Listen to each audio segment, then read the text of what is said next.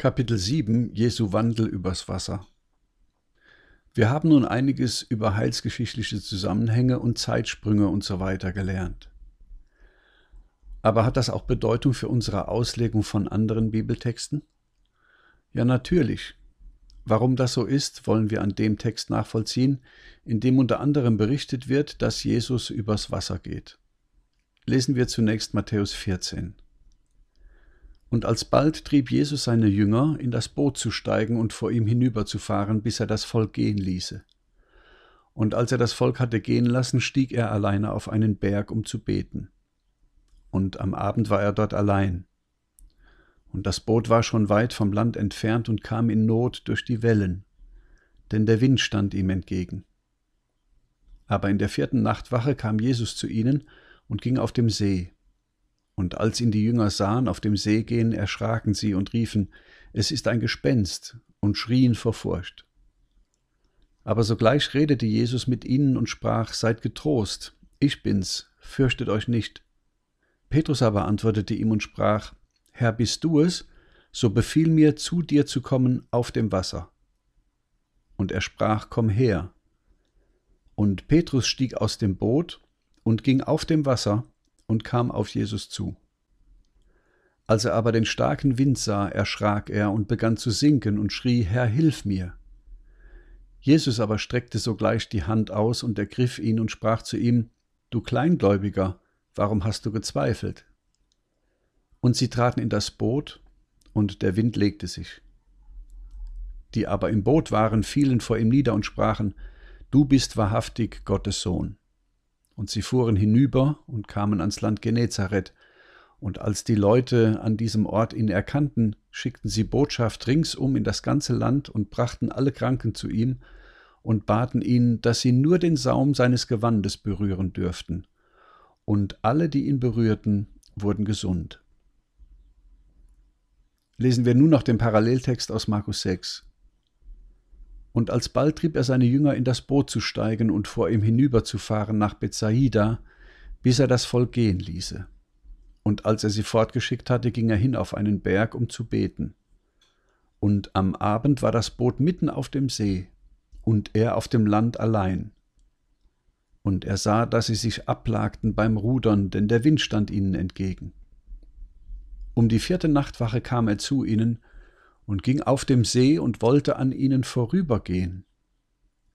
Und als sie ihn sahen auf dem See gehen, meinten sie, es wäre ein Gespenst und schrien, denn sie sahen ihn alle und erschraken. Aber sogleich redete er mit ihnen und sprach zu ihnen, Seid getrost, ich bin's, fürchtet euch nicht. Und trat zu ihnen ins Boot, und der Wind legte sich.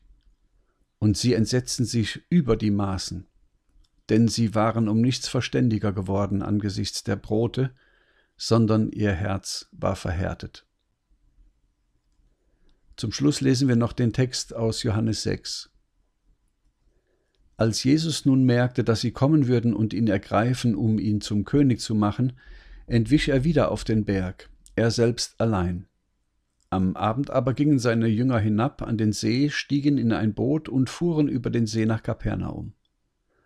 Und es war schon finster geworden, und Jesus war noch nicht zu ihnen gekommen und der See wurde aufgewühlt von einem starken Wind. Als sie nun etwa eine Stunde gerudert hatten, sahen sie Jesus auf dem See gehen und nahe an das Boot kommen, und sie fürchteten sich. Er aber sprach zu ihnen, Ich bin's, fürchtet euch nicht. Da wollten sie ihn ins Boot nehmen, und sogleich war das Boot am Land, wohin sie fahren wollten. Soweit unser Text. Über diese Bibelstellen habe ich viele Predigten gehört.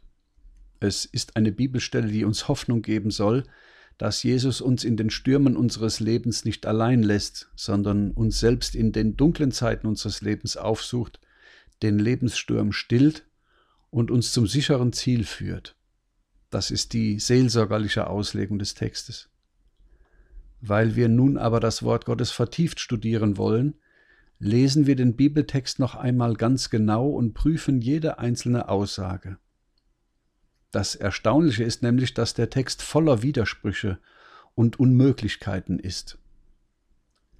Zunächst einmal ist es verwunderlich, dass Jesus über Wasser gehen kann. Hieran haben sich im Lauf der Jahrhunderte viele Menschen gestoßen, und immer wieder wurde diese Stelle auch zum Spott von kritischen Geistern, denn auf dem Wasser zu gehen ist wissenschaftlich schlicht unmöglich, oder? Die Wissenschaft sagt, ein Phänomen in der Natur ist dann wahr, wenn man es zu jeder Zeit an jedem Ort der Welt mit dem gleichen Ergebnis wiederholen kann. Insofern beschreibt die Wissenschaft zunächst lediglich Phänomene, die sie beobachtet. Alle Experimente, die man zu jeder Zeit und an jedem Ort mit dem gleichen Ergebnis wiederholen kann, sollen eine naturwissenschaftliche Wahrheit oder Tatsache beschreiben und gelten als empirisch festgestellte Axiome. Alles, was diesem Anspruch nicht entspricht, ist wissenschaftlich nicht haltbar, also im Sinne der Naturwissenschaft nicht wahr. Also muss die Wissenschaft das Wandeln Jesu auf dem Wasser als unwahr abtun, denn das konnte nur Jesus und niemand anderes. Diese wissenschaftliche Sicht der Dinge und vernünftige Beurteilung von Phänomenen in der Natur ist uns hinlänglich vertraut. Zwar wird diese Vorgehensweise zum mangelhaften Modell, sobald man unsere gewohnten Dimensionen Richtung Mikro- oder Makrokosmos verlässt, aber in den gewöhnlichen Lebenszusammenhängen gelten sie als vernünftig und wissenschaftlich nachprüfbar. Aber damit werden viele Berichte der Bibel unglaubwürdig, zum Beispiel die Heilungswunder, die Jungfrauengeburt und so weiter. Aber zurück zum Text. Das Gehen Jesu auf dem Wasser ist nicht die einzige Verwunderlichkeit und Unmöglichkeit im biblischen Bericht, denn die Bibel enthält hier noch andere Ungereimtheiten. Die Jünger sind mit ihrem Boot auf dem See Genezareth auf dem Weg zum gegenüberliegenden Kapernaum. Der See Genezareth ist ca. 21 Kilometer lang und 13 Kilometer breit. Dort gibt es gefährliche Fallwinde, die heftige Stürme erzeugen können. Die Jünger befinden sich mitten auf dem See, also mindestens 6,5 Kilometer vom Ufer entfernt, wo Jesus allein auf einem Berg zurückgeblieben war, um zu beten. Von dort sieht er die Jünger in Seenot. Kann das sein? Wie weit kann man nachts sehen? 50 Meter, 100 Meter, 200 Meter. Selbst bei Vollmond sind nur wenige hundert Meter möglich und Details kaum erkennbar. Aber Jesus hat laut unserem Text in einer stürmischen Nacht über sechs Kilometer weit gesehen. Das ist normalerweise nicht möglich. Aber es geht noch weiter. Die Jünger waren circa sechs Kilometer weit gerudert. Sie befanden sich mitten auf dem See. Als Jesus zu ihnen kommt und den Sturm stillt, sind sie sofort am anderen Ufer? In der Bibel steht alsbald, das bedeutet sofort, unmittelbar. Sechs Kilometer in null Sekunden? Warum schreibt die Bibel solche unglaublichen Dinge? Ein nächstes, Jesus stillt den Sturm. Wie bitte soll das gehen? Kann ein Mensch einen Sturm beruhigen? Ist das noch glaubwürdig? Wenn das so unwahrscheinlich ist, ist dann vielleicht auch die anfängliche Aussage, dass Jesus uns in unserem Leben begleitet und umsorgt, zweifelhaft? Ist die Bibel überhaupt glaubwürdig? So beginnt sich beim zweiten Hinschauen augenscheinlich begründeter Zweifel in unserem Glauben breit zu machen. Als Jesus dann zum Schiff kommt, fürchten sich die Jünger und glauben, er wäre ein Gespenst. Das ist doch nun mal endlich eine nachvollziehbare menschliche Reaktion.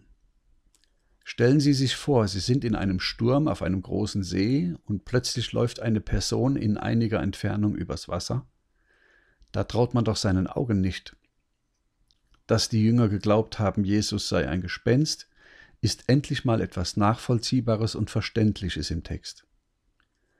Als die Jünger mit Jesus auf der anderen Seite des Sees ankommen, werden sie von den Leuten erkannt und die laufen in die umliegende Gegend und bringen allerlei Kranke zu Jesus, und alle, die ihn anrühren, werden gesund.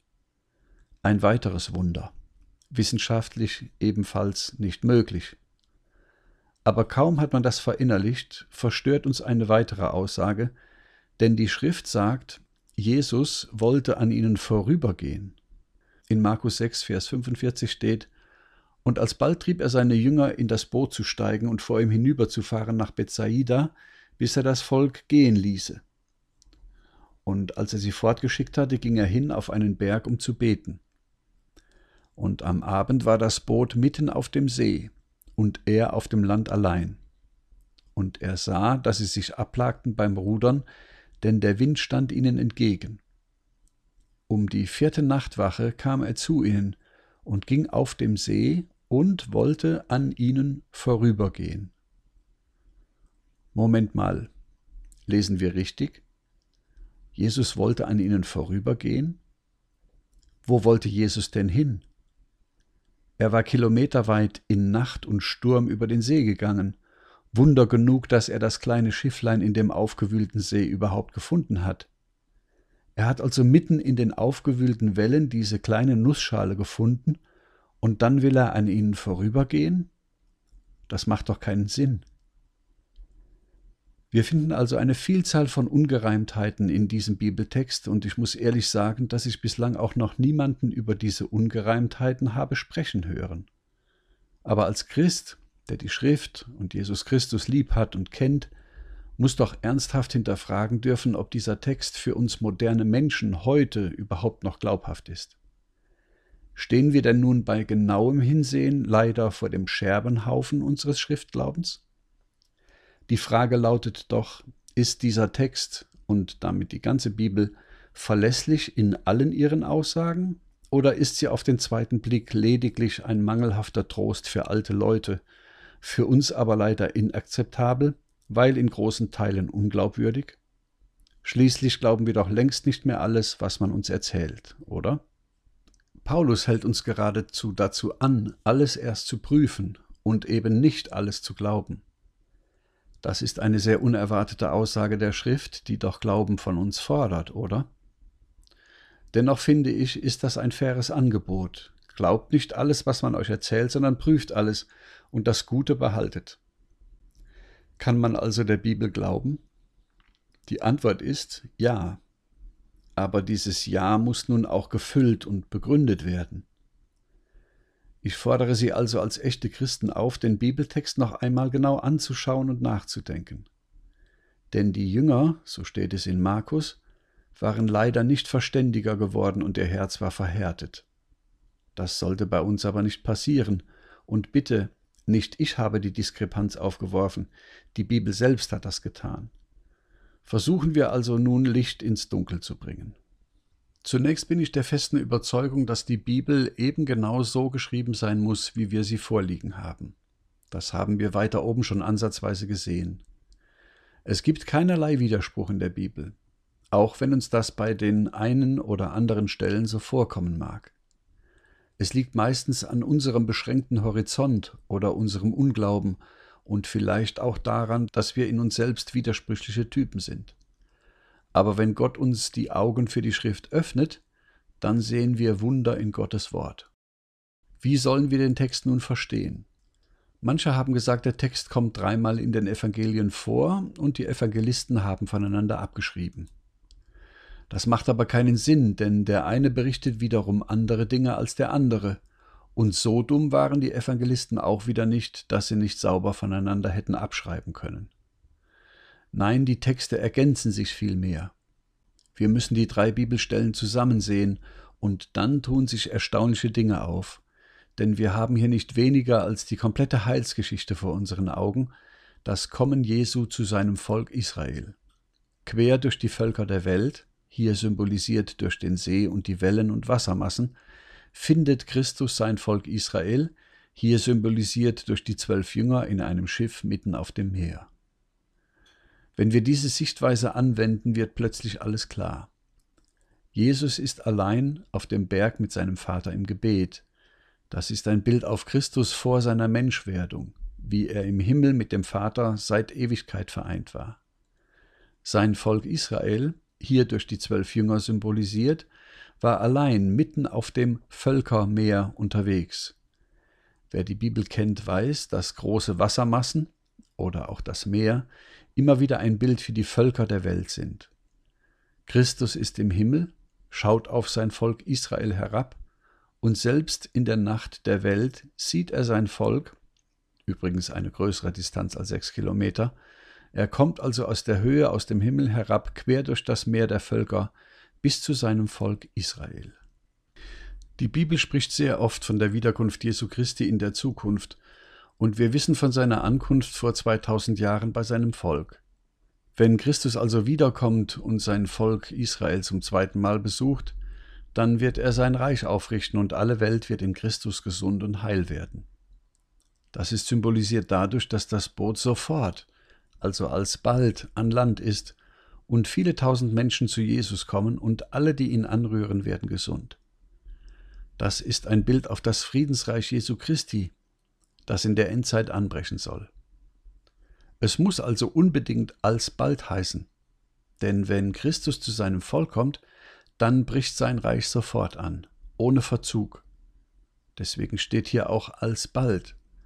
Wir haben hier also ein großes prophetisches Bild, das uns die Bibel offenlegt. Kann Jesus übers Wasser gehen? Ja, kann er. Ist das ein historisch zuverlässiger Bericht? Ja, das ist es. Hat sich das alles genauso zugetragen? Ja, das hat sich alles genauso zugetragen. Und dennoch ist es eine Allegorie auf einen viel größeren Zusammenhang, als der oberflächliche Leser zunächst vermutet. Beim Lesen der Evangelien fällt auf, dass diese Texte eine zweite, tiefere Ebene haben. Als ich gläubig wurde, war ich der Auffassung, dass die Evangelien einfach zu verstehen sind, während die Briefe von Paulus kompliziert seien. Aber je mehr ich die Bibel kennengelernt habe, desto mehr Respekt habe ich vor der Bedeutungstiefe der Evangelien. Wenn Sie Zeit haben, dann schreiben Sie doch einfach mal alle Himmelreichsgleichnisse aus der Bibel in ihrer Reihenfolge auf, dann finden Sie ebenfalls die ganze Heilsgeschichte darin enthalten, und Sie werden dort noch mehr finden. Wir sollen also unseren Kinderglauben verlassen und weitergehen zu einem Erwachsenenglauben und uns freuen an den Geheimnissen, die die Schrift uns offenbart, und so gewiss werden, dass Gottes Wort wahr und zuverlässig ist. Alle Geheimnisse führen uns letzten Endes zu einem Ziel, zu unserem Herrn Jesus Christus und zur Freude in ihm. Das ist das Endziel von allem. Und dann und wann wollen und dürfen wir auch etwas tiefer in der Bibel graben um dann doch auch wieder bei Christus und der Freude an ihm zu enden. Zurück zum Text. Jesus stillt den Sturm. Auch das ist historische Tatsache. Im Bild bedeutet dies aber, dass auch die aufgewühlten und unruhigen Völkerschaften der Welt durch die schlussendliche Herrschaft Christi in seinem tausendjährigen Friedensreich zur Ruhe finden werden. Hier symbolisiert in der Stillung des Sturmes. Auch das stimmt also mit unserer Geschichte überein. Die Jünger glaubten damals, es handele sich um ein Gespenst. Das ist auch ein Bild, denn wenn Jesus eines Tages sichtbar wiederkommt, dann kann Israel das kaum glauben. Sie werden ihren Augen nicht trauen, wenn sie ihn sehen, ganz ähnlich wie die Jünger hier auf dem Boot. Was aber tut Petrus? Petrus erkennt Jesus und er tut etwas ganz Unerwartetes. Er sagt, wenn du es bist, so heiße mich zu dir aufs Wasser kommen. Das ist aber mal eine starke Reaktion, oder? Wären Sie auf den Gedanken gekommen, das Boot zu verlassen? Vernünftig wäre doch gewesen, wenn Petrus gesagt hätte, Herr, komm schnell ins Boot, hier ist es halbwegs sicher. Aber Petrus tut etwas ganz anderes. Er geht hinaus in die stürmischen Wellen, um zu Jesus zu kommen. Das habe ich mir im Text unterstrichen, um zu Jesus zu kommen. Denn Petrus ist auch ein Bild. Er verkörpert hier den Überrest Israels, der, wenn Jesus wiederkommt, zu Jesus umkehren wird. Hiervon hören wir in den Kapiteln weiter hinten noch Erstaunliches. Dieser Überrest wird sich zu Christus bekehren und alle Sicherheit, die Sicherheit der Synagoge, des Gesetzes, der jüdischen Tradition etc. hinter sich lassen und aus dem Boot heraustreten, um zu Jesus zu kommen. Anwendung für uns heute. Wenn Sie heute mit Jesus unterwegs sind und ihm tatsächlich nachfolgen, werden Sie vielleicht auch so manche Sicherheit aufgeben müssen. Vielleicht die eigene Gemeinde, vielleicht alte Freunde oder Familienangehörige, vielleicht Ihr Zuhause und manches mehr. Denken Sie an die Christen in verfolgten Ländern. Denen geht's vielfach auch nicht anders. Wenn wir Jesus tatsächlich nachfolgen, dann sind wir als Jünger Jesu, genau wie Petrus, auf dem offenen Wasser unterwegs, allein auf die Hilfe und den Schutz unseres Herrn angewiesen und ohne die vermeintliche Sicherheit eines Schiffes, mitten auf dem See, mitten im Sturm und dennoch an der Hand Jesu. Wenn sie glauben und Jesus nachfolgen, dann haben sie auch den Schritt aus dem Schiff gewagt. Sie sind selbst mit Christus im Glauben auf dem offenen Wasser unterwegs. Sie sind also in bester Gesellschaft mit Petrus und mit Jesus. Mag sein, dass die Wellen hoch bleiben, aber der Herr ist dennoch mit ihnen und steht ihnen bei. Auch das macht also plötzlich Sinn. Kommen wir aber noch zu dem letzten Punkt. Jesus will an ihnen, also an seinen Jüngern vorübergehen. Wo will er denn hin? Konnte er nicht froh sein, endlich das Schiff der Jünger in dem aufgewühlten See gefunden zu haben? Und jetzt, wo er endlich dort ist, will er an ihnen vorübergehen? Nun, wir haben hier die komplette Heilsgeschichte vor unseren Augen. Und wir sehen hier ineinander verschränkt beide Ankünfte Jesu zu seinem Volk in einer einzigen Schau nämlich die Ankunft vor 2000 Jahren und die Ankunft am Ende der Gemeindezeit. Beides fließt ineinander. Mancher wird es vielleicht schon vermutet haben, es handelt sich hier wiederum um einen Zeitsprung in der Schrift. Denn als Jesus zum ersten Mal zu seinem Volk Israel kam, da wurde er gekreuzigt und starb. Aber nach seiner Auferstehung ging das Evangelium in die ganze Welt bis zu uns. Jesus kam damals also tatsächlich zu seinem Volk Israel als der verheißene Sohn Davids, aber eigentlich wollte er zu seiner Gemeinde, die sein Leib ist, wie Paulus im Neuen Testament schreibt. Eigentlich wollte er an Israel vorübergehen, und erstaunlicherweise wollte er eigentlich zu uns kommen. Deshalb will Jesus am Schiff vorübergehen. Zeitsprung. Am Ende der Zeit aber tritt er dann auch ins Schiff, stillt den Sturm, führt sein Volk ans sichere Land und heilt alle Welt. Merken Sie, wie sich plötzlich alle Widersprüche auflösen? Deshalb glaube ich, dass die Bibel eine zweite, tiefere, bedeutungsstärkere Ebene hat. So wie die Schrift uns vorliegt, so muss es sein und bleiben. Es gibt keine Widersprüche in der Bibel. Vielleicht sind unsere Augen nur verklebt, aber wenn Gott Licht schenkt, dann passt alles zusammen. Das ist gigantisch, verstehen Sie? Das kann kein Mensch geschrieben haben. Das sind Entsprechungen, die wir erst in der Synopse, in der Zusammenschau der drei Evangelien sehen. Hier hat eben niemand voneinander abgeschrieben. Dazu sind die Texte viel zu unterschiedlich. Die Texte ergänzen sich viel mehr und wir sehen jetzt warum. Das ist tatsächlich Gottes inspiriertes Wort und es ist vertrauenswürdig. Das, ist das wichtigste Ergebnis meiner kurzen Ausführungen zu dem Text. Dann dürfen wir selbstverständlich auch wieder seelsorgerlich auslegen und sagen, Jesus stillt den Sturm auch in unserem Leben. Denn wenn er das für sein Volk tut am Ende der Zeit, dann tut er das auch heute für uns. Und damit dürfen wir den Text dann auch mit der gleichen Berechtigung, wie wir die oben stehenden Feststellungen getroffen haben, seelsorgerlich anwenden. Ist die Bibel glaubwürdig? Ja, unbedingt. Gibt es Widersprüche in der Bibel? Auf den ersten Blick scheint es so, aber auf den zweiten Blick nicht mehr. Auf den zweiten Blick müssen wir bekennen, dass wir nur etwas blind waren, wenn wir das geglaubt haben. Und es ist sicher festzustellen, der schlichte Glaube an das geschriebene Wort ist das Weiseste, was ein Mensch tun kann. Denn Torheit vor der Welt ist Weisheit vor Gott, und die Weisheit der Welt hat in ihrer Klugheit Gott eben nicht erkannt. So hat es Gott gefallen, und so ist es eigentlich auch gerecht. Denn sonst sind die, die immer vorne sind, auch hier wieder die Ersten. So aber werden die Ersten die Letzten sein und die Letzten Erste. Merken Sie, wie plötzlich alles auf dem Kopf steht? Klugheit wird zur Torheit, Torheit wird zur Klugheit. Der Stolze wird erniedrigt und der Niedrige wird erhöht. Und Widersprüche bestätigen plötzlich die Wahrheit der Bibel und so weiter. Das ist der Grund, warum wir auch umkehren müssen, warum wir uns bekehren sollen, warum wir im Denken verändert werden müssen, Römer 12. Das ist ganz leicht und auch ganz schwer und wiederum auch ganz leicht aber lohnen tut es sich in jedem Fall. Und selbst wenn es sich nicht lohnen sollte, bleibt es dennoch Wahrheit. Und Paulus sagt, wider die Wahrheit können wir nichts. Dieser Text enthält viel Trost für unser Leben. Denn wenn diese großen Linien alle so wunderbar zusammenpassen und stimmen, dann stimmt auch das, was wir anfangs sagten, dass Jesus uns mit unserem Lebensschiff nicht allein lässt.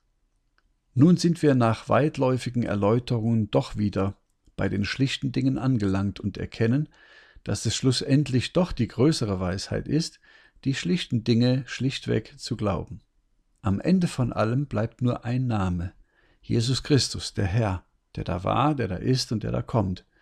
Ihm sei die Ehre, denn ohne ihn blieben dies alles nur leere Worte. Mit ihm aber ist es eine Kraft, die selig macht alle, die daran glauben. So, jetzt haben wir die Bibel etwas vertieft gelesen und haben uns nicht gescheut, Widersprüchliches und Unglaubliches in der Bibel näher anzuschauen und dürfen sagen, dass die Bibel unsere Erwartungen weit übertroffen hat.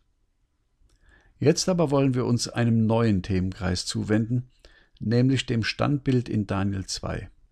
Hier geht es nun doch noch um endzeitliche Spezialitäten, die wir aufgrund dessen, was wir oben festgestellt haben, sehr viel besser verstehen werden. Auch hier werden wir Ergebnisse finden, die den bisher gängigen Auslegungen durchaus widersprechen. Allerdings wird sehr schnell deutlich werden, dass sie sehr gut nachvollziehbar und viel einfacher verständlich sind als viele komplizierte Spekulationen zu diesen Bibeltexten. Kapitel 7.1 Manöverkritik Mancher Leser wird sich vielleicht an der allegorischen Art der Auslegung dieses Tatsachenberichtes stören. Insbesondere jüngere Theologen halten von allegorischen Auslegungen nicht viel. Sie sind der Meinung, dass Allegorien im Alten Testament sehr zurückhaltend gedeutet werden müssen, da sie hier eine gewisse Beliebigkeit in der Deutung befürchten. Vor einigen Jahren wurde mir als Negativbeispiel genannt, dass die Teilung des Roten Meeres auch für die Rechtfertigung zur Trennung einer Ehe herangezogen worden sei. Das ist meines Erachtens aber abwegig, weil allegorische Auslegungen nicht außerhalb oder im Widerspruch des Gesamtzusammenhangs der Bibel vorgenommen werden dürfen. Aber grundsätzlich ist diese Gefahr natürlich vorhanden und soll auch beachtet werden. Würden wir aber die allegorische Auslegung in dieser unserer Begebenheit ausblenden, könnten wir den Text nicht erklären. Insbesondere die Frage, warum Jesus an den Jüngern vorübergehen wollte, bliebe offen und unbeantwortet. Kapitel 7.2 Meer oder See Genezareth? Nicht allein dieser Umstand bliebe ungeklärt, sondern auch die Tatsache, dass der griechische Urtext, wenn er in unserer Begebenheit vom See Genezareth spricht, ständig Thalassa verwendet, was aber eigentlich Meer bedeutet. Ältere Bibelübersetzungen verwenden für dieses griechische Wort tatsächlich noch Meer, also Meer Genezareth. Neuere Bibelübersetzungen stoßen sich aber daran, weil der See Genezareth eben kein Meer ist, sondern ein See. Deswegen übersetzen sie dieses griechische Wort regelmäßig mit See, also mit See Genezareth, was ihnen vernünftiger erscheint. Sprachwissenschaftlich ist das aber eigentlich nicht richtig, denn das Griechische kennt sehr wohl ein Wort für See, nämlich Limni. Diese Diskrepanz ist nicht aufzulösen. Diese Diskrepanz ist nicht aufzulösen, ohne eine allegorische Auslegung zu verwenden. Denn in unserem Zusammenhang wird deutlich, dass wir hier ein prophetisches Bild vor uns haben, in dem Christus quer durchs Völkermeer, Thalassa, zu seinem Volk Israel geht. Erst in diesem allegorischen Zusammenhang wird die Verwendung des griechischen Wortes Meer plötzlich nachvollziehbar und verständlich, ja sogar notwendig. Damit löst sich dann auch das sprachwissenschaftliche Problem auf und zudem wird deutlich, dass es besser ist, den griechischen Text unverändert zu übersetzen, ohne ihn durch vermeintliche Vernünfteleien zu verschlimmbessern. Erinnern wir uns, dass wir zu Beginn unseres Kapitels davon sprachen, dass viele Theologen unterstellen, dass die Apostel voneinander abgeschrieben hätten. Bei dem, was wir hier durchdacht haben, sehen wir hingegen, dass die Apostel, vom Geist Gottes gelenkt, Wörter verwenden, von denen die Gelehrten meinen, sie seien falsch, uns aber eine tiefere Weisheit des Textes offenbaren. Wir verstehen dadurch, dass die Begriffe von Gott absichtlich so gewählt wurden, weil sie uns die tiefere Bedeutungsebene des Textes erschließen. Und jetzt wendet sich das Blatt. Denn bei einer allegorischen Auslegung des Textes werden die dummen Apostel nunmehr zu Weisen, während die Weisen zu den Dummen werden. Interessant, oder? Und das nur, weil man sich eng an das Wort Gottes hält. Oder eben nicht. Was für ein schönes Ergebnis.